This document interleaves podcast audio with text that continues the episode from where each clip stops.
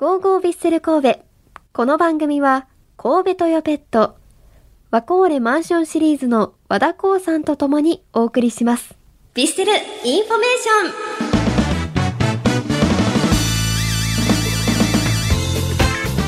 さあ、まずは1月24日水曜日に行われました AFC アジアカップカタール2023グループステージ第3節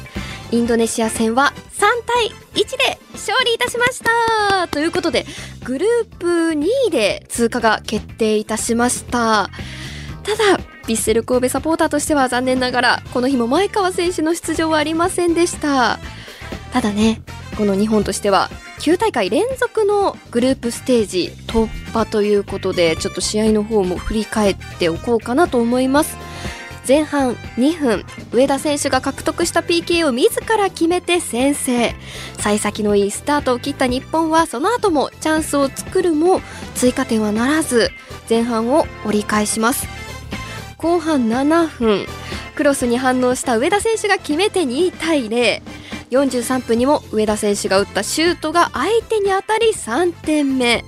後半アディショナルタイムに1点を返されましたが3対1で勝利となりました。ということで、まあ、日本代表は9大会連続のグループステージ突破ということで、まあ、この後ですね決勝トーナメントに進むというわけなんですけれども次の試合ですねトーナメント1回戦がバーレーンと対戦ということでこれが1月31日水曜日ですね。20時30分キックオフということであと1回勝ち進めれば1回2回3試合があるってことですよね。残す3試合頑張ってほしいなと思いますね。バーレーンとの試合が2時半あ現地で2時半。で日本だと20時30分キックオフで。あその後もその後進んだ時も2時半とか現地でキックオフなので同じ8時半キックオフで、まあ、リアルタイムで見れそうな感じだなとします。って感じがしますね。バーレーン勝ったら次イランとシリアが戦って勝った方が日本と対戦するということでこれも楽しみにしておきたいと思います。お2月3日に試合ということは来週この番組する時はもう試合終わってるってことですよね。そうかな？日にちの感覚が今ちょっと一瞬失われてますが、まあ、とりあえず次の試合を楽しみにしておきましょうということで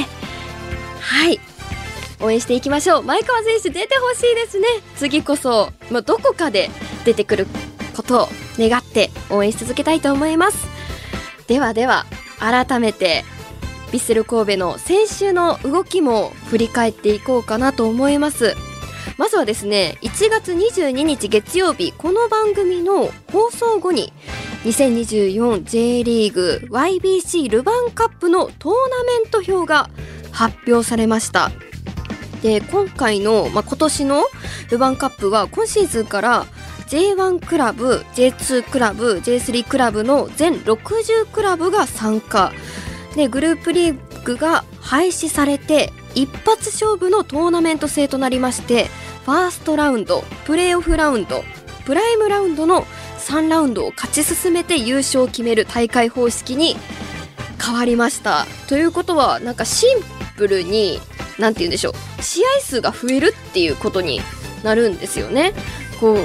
あのー、ホームページ公式のホームページとか見てもらうと詳しくこの誰と誰とじゃないです。どのチームと戦うかっていうのが出てくるんですけど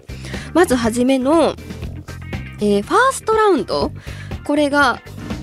6、まあ、60クラブが参加するということで6クラブずつ10個のトーナメントがありましてでそこのまあ一つのチームで勝ち抜いていかなきゃいけないということでこのトーナメントの相手が神戸。今治清水山形富山という風になっていましたでこのファーストラウンドこの、えー、ACL に出場する3チームを除く J1 の18チームと J2 の19チームと J3 の20チームの57チームあ57チームか57チームを10グループに分けまして1試合制のノックアウト方式を行うということですね。ということはこのヴィッセル神戸が戦うことになるのが1試合目が今治 FC 今治との対戦となるということなんですがアウェイでの試合になっちゃうってことなんですかね。ということで、まあ、多分ファーストラウンドはアウェイに神戸はなっちゃうのかなと思うんですけど、まあ、逆に考えれば普段行かない J1 では行かないチームのアウェイに行けるかもしれないっていう、まあ、見てる側の楽しみも増えますしまあ頑張ってほしいなって思いますねここで1から10個のトーナメントが私めっちゃトーナメント表を見ながら話してるのでなんか分かりにくいかもしれないんですけどこの1個目のトーナメントを勝てば1個目の1位神戸となれば10グループ目の1位と戦うことになるんですよね。でそこで、えーと、ホームアウェイこのプレーオフラウンドそこの1対1で戦うんですけどプレーオフラウンドでホームアウェイで戦って勝った方が次プライムラウンドっていうレベルに上がれまして横浜 F・ マリノス川崎フロンターレ甲府の3クラブを加えた8クラブで戦っていくっていうことになるんですよね。もうちょっとなんか勝てそうな感じもするんじゃないかなって私はワクワクしています。まあ、昨年はねちょっと楽しめきれなかったっていうところもありますので今年にちょっと期待したいなと思いながらワクワク楽しみにしていますということで、えー、まず最初のヴィッセル神戸の試合はですねファーストラウンド2回戦からの出場となりまして4月17日水曜日に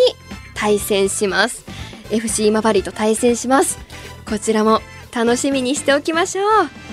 どこまでいけるかな？結構いける気がする。絶対あのプライムラウンドまでは進める気はしてます私は。ね。まあ過酷日程になると思うんですけれども今年は頑張ってほしいなと思います。過酷日程過密日程か。過密日程になると思うんですけれども頑張ってほしいなと思います。そして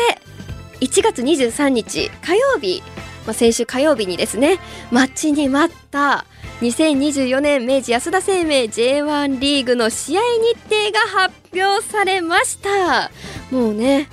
あの第1節もこの3日間のうちどれかってでも予定立てにくかったですよね。なかなか。やっと予定立てれます。なんて言いつつ開幕戦となる明治安田生命 J1 リーグ第1節はアウェイのヤマハスタジアムにて2月24日土曜日ジュビロ磐田と13時キックオフで対戦となります。ヤマハスタジアムこう私もねあのー、今のところスケジュールが合うのでアウェイ、まあ、第1節はぜひぜひ試合見に行きたいなと思うんですけれども皆さんヤマハスタジアムどうやって行くのがベストかっていうのを教えていただきたいなと思います。ちょっとそういうところも力をお借りしてなんかどういうとこ観光行ったら楽しいよみたいなのも加えて教えていただけたら嬉しいです。で逆にホーム開幕戦となる第2節はノイビアスタジアム神戸にて3月2日土曜日柏レイソルと13時キックオフで対戦となります。もうね楽しみですねって言ってもあとまだ1ヶ月もあるんですね。アウェイアウェイじゃないホームの試合まで。まだまだやんって思っちゃいますよね。それまで気持ちを高めておきたいなと思います。わあ2月24日からめっちゃ楽しみですね。なんか今年はホームでどんな風に応援しようみたいな皆さんの気持ちとかあればそういうのを教えてほしいですね。もうホームの日程もちろんですがアウェイの遠征の予定が立てられるようになったっていうのが嬉しいですよね。でこの試合出た中で気になるのが5月6日ノエスタで行われるホーム戦なんですけれど新潟戦ね月曜日なんですよ。ということはこのラジオの放送がある日です。えー、放送めちゃくちゃこの日はタイムリーに試合の内容をお伝えできるんじゃないかなと思います。どうなるのかはねまだわかんないですけどちょっとそういうあ月曜日に試合なんて今までなかったよなって思ったりもしています。まあ、この5月、まあ、4月の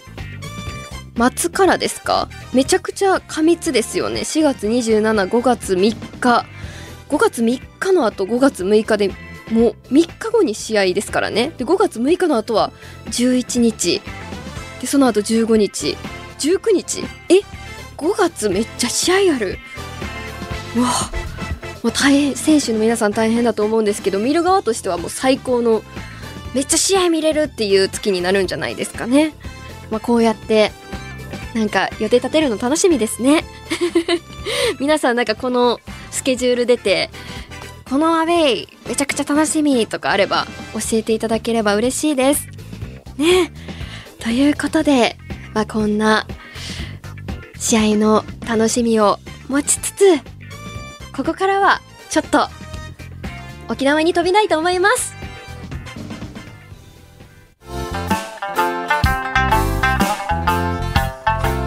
まあこんな感じで始まるんですね。沖縄っぽい曲をかけているということで現在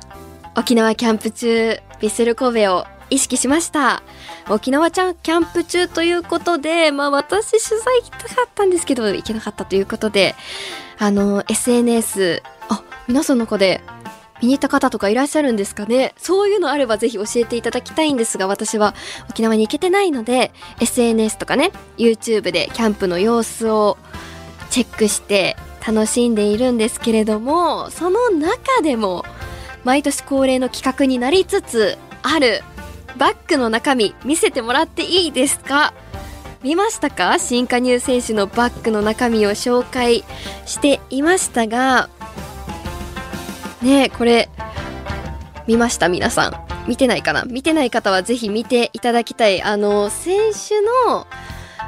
沖縄キャンプのいろいろ動画上がってると結構練習のシーンが多いんですよね。もちろんそれもめちゃくちゃいいんですけどあの1対1で対決してるのめちゃくちゃ良かったですよね。試合だとなかなか選手がボール触ってる姿ってあのちょっとしか見れないじゃないですか。いくら試合だと言っても。でもその YouTube で1対1のやつはもうめちゃくちゃボール触ってるところが見れたっていうのが私の中では上げっていうポイントだったんですけど実際サッカーしたことある方からするとああいうのってどうなんですかね？うわやっぱ選手のこういうとこすごいなとかテクニックとか見えたりとかするものなんですかね？なんかそういうのも知りたいなと思いながら見ていました。皆さんはどうでしたか？でその中でのバッグの中身見せてもらっていいですか？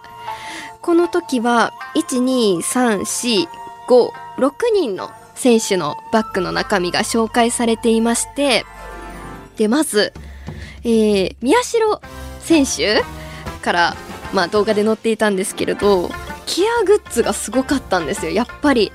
で足裏めちゃくちゃ重視されていて足つぼとかなんかボールちっちゃいボールを使って足裏ほぐしててでなんかやっぱこうオフというか試合終わった後でもすごくケアされているんだなって思ったのとマヌカハニーも持ってきてましたね。喉も大切にされているということで。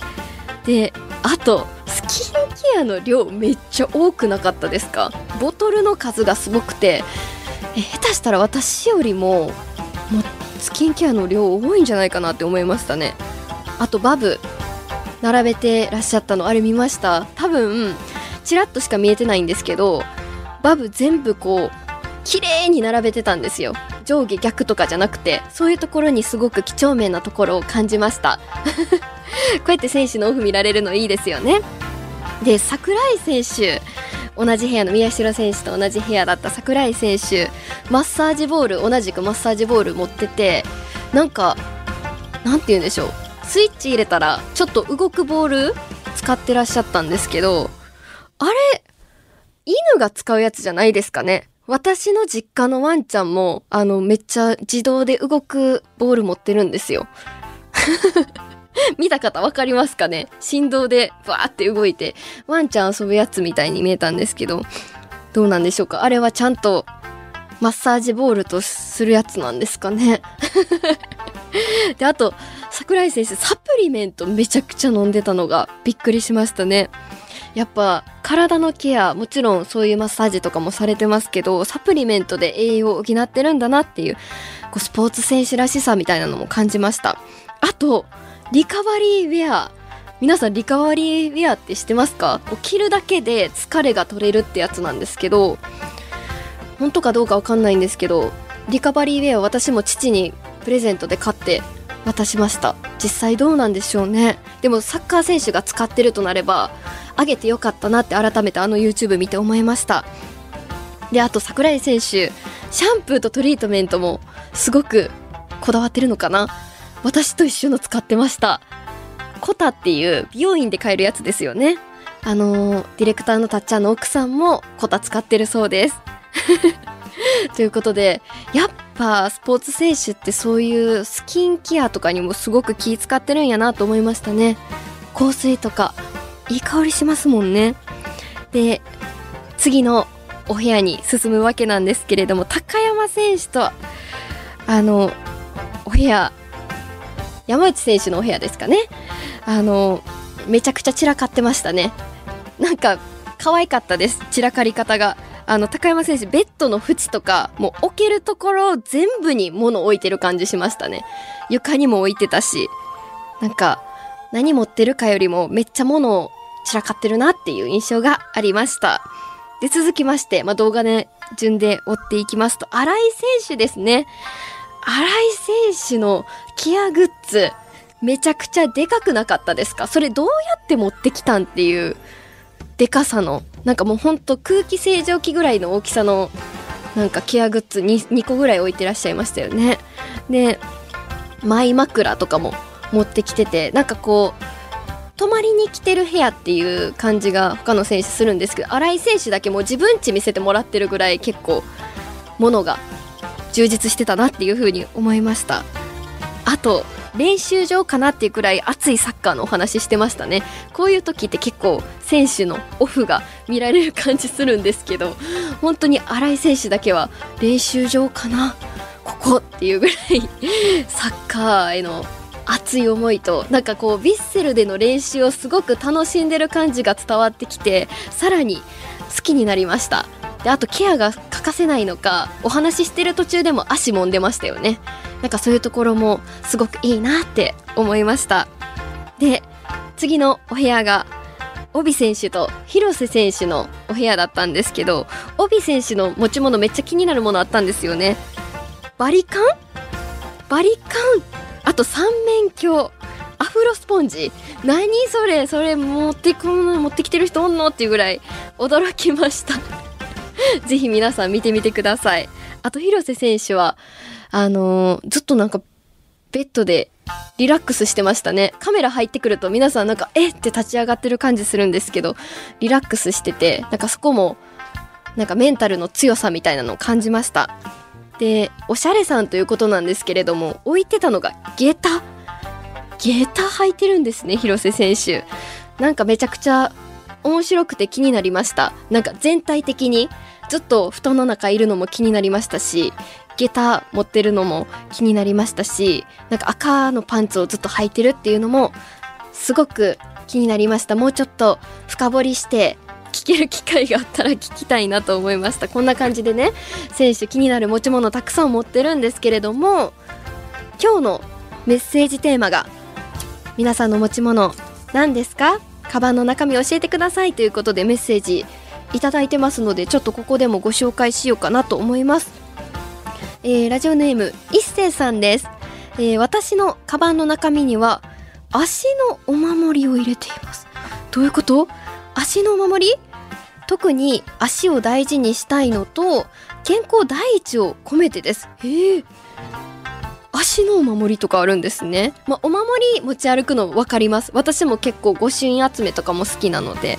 あの、お守りとかも普段持ち歩いてるタイプなんですけど、足に特化したお守りとかあるんですね。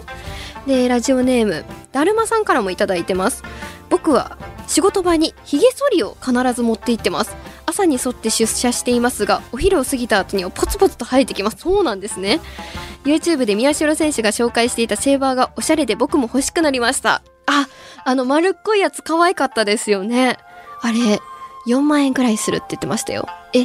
シェーバーってどれくらいするんでしょうねそれぐらいすんのかな？結構高いもんなんですかねいいやつは。なんかあれもおしゃれでしたね。ぜひ持ち歩くならああいうコンパクトなもの持ってみてもいいんじゃないかなと思いますで、えー、ビッセル魂さんからもいただいてますありがとうございますえーと、あ、バッグの中身は、アクタさんにいただいた、ゴーゴービッセル神戸のエコバッグを入れています。コンビニ寄った時に使っています。ありがとうございます。このエコバッグね、私の家族もみんなカバンにつけてます。もちろん私も持ってますし、そうやって愛用してくれてるの嬉しいですね。ありがとうございます。皆さんのバッグ中身何入ってますか？まだまだ教えていただければ嬉しいです。